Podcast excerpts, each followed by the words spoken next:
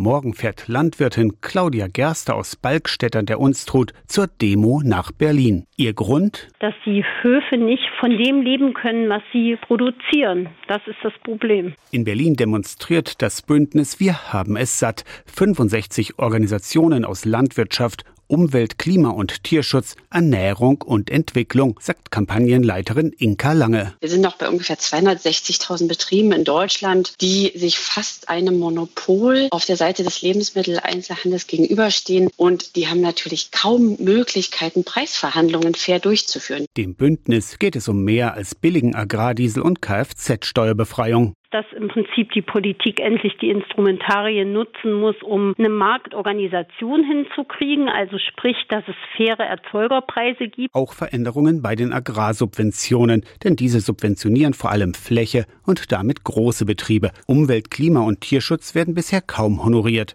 Die Landwirtschaft brauche verlässliche finanzielle Regelungen und Rahmenbedingungen. Claudia Gerster weiß sofort, wie sie ihren Hof dann fit für die Zukunft machen würde. Ich würde versuchen, hier die Flächen noch biodiverser zu gestalten mit Hecken oder mit einer Agroforstanlage, dass ich einfach gewappnet bin für die nächsten klimatechnischen Anforderungen, für die nächste Dürreperiode zum Beispiel. Tierwohlabgabe, vertraglich gesicherte Milchpreise. Konzepte dafür lägen längst vor. Allein es fehle die Umsetzung. Definitiv ist es so, dass die Vorgängerregierungen auch genau diese Probleme nicht in Angriff genommen haben. Und die jetzige Regierung hat nicht geliefert. Das muss man ganz klar sagen. Die zuletzt schlechte Stimmung soll am Samstag aber nicht weiter angeheizt werden, sagt Inka Lange. Meistens kommen Menschen in bunten Tierkostümen mit bunt gemalten Schildern und wir demonstrieren natürlich friedlich und demokratisch. Eine zukunftsfähige Landwirtschaft Landwirtschaft und Ernährung heißt selbstverständlich auch, dass sich alle Menschen gutes Essen leisten können. Aus der Kirchenredaktion Torsten Kessler, Radio SAW.